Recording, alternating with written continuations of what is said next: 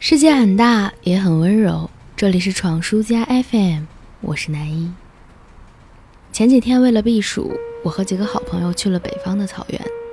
一望无际的绿色拯救了不开心，凉爽的风安慰着每一个燥热的毛孔。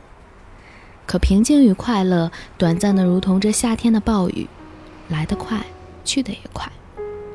回来的路上已经是晚上九点多钟，好朋友的妈妈病了。不是多么严重的病症，但足够让他焦急，立即打电话给医生、好朋友咨询了许久。同车的我们不断的安慰着，却也知道如果换了自己，也是一样的心情。前阵子我还和好朋友聊过，长大的一个很明显的标志，不是自己有多么的成熟，而是父母身体状况的变化。比如之前我不是很关心爸爸妈妈吃什么、喝什么。现在他们的体检报告出来，我总是比以前更紧张一些。偶尔做菜不敢放过多的糖和盐。朋友之间也经常聊到父母的身体，这个话题的共鸣度完全不会输给包包、口红和鞋子。之前看到网友说，都说人到三十心态会有很重大的变化，很多人以为这话说的是初为人父母的激动。其实长辈们在你三十前后短短几年内病重或身故，这种儿时高墙大厦集体崩塌的冲击反而更加震撼。这种感觉就像是身处现世战术时代的战场，一阵排枪过后，等到眼前的硝烟散尽，你赫然发现身前再也没有遮挡，自己已然位于战阵的第一排。